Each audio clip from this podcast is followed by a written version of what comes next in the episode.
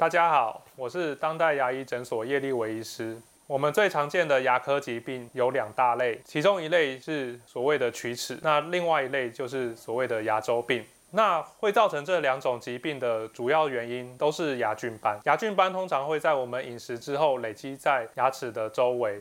牙菌斑还没有形成牙结石之前呢，我们可以利用正确的刷牙方式以及良好的口腔卫教，去把牙菌斑清洁干净。那如果说有一些死角，或是说累积到一定的程度，那如果变成牙结石的话，一般的洁牙工具就没有办法去除，那我们就需要到牙医诊所去给专业的牙医师来把牙结石去除。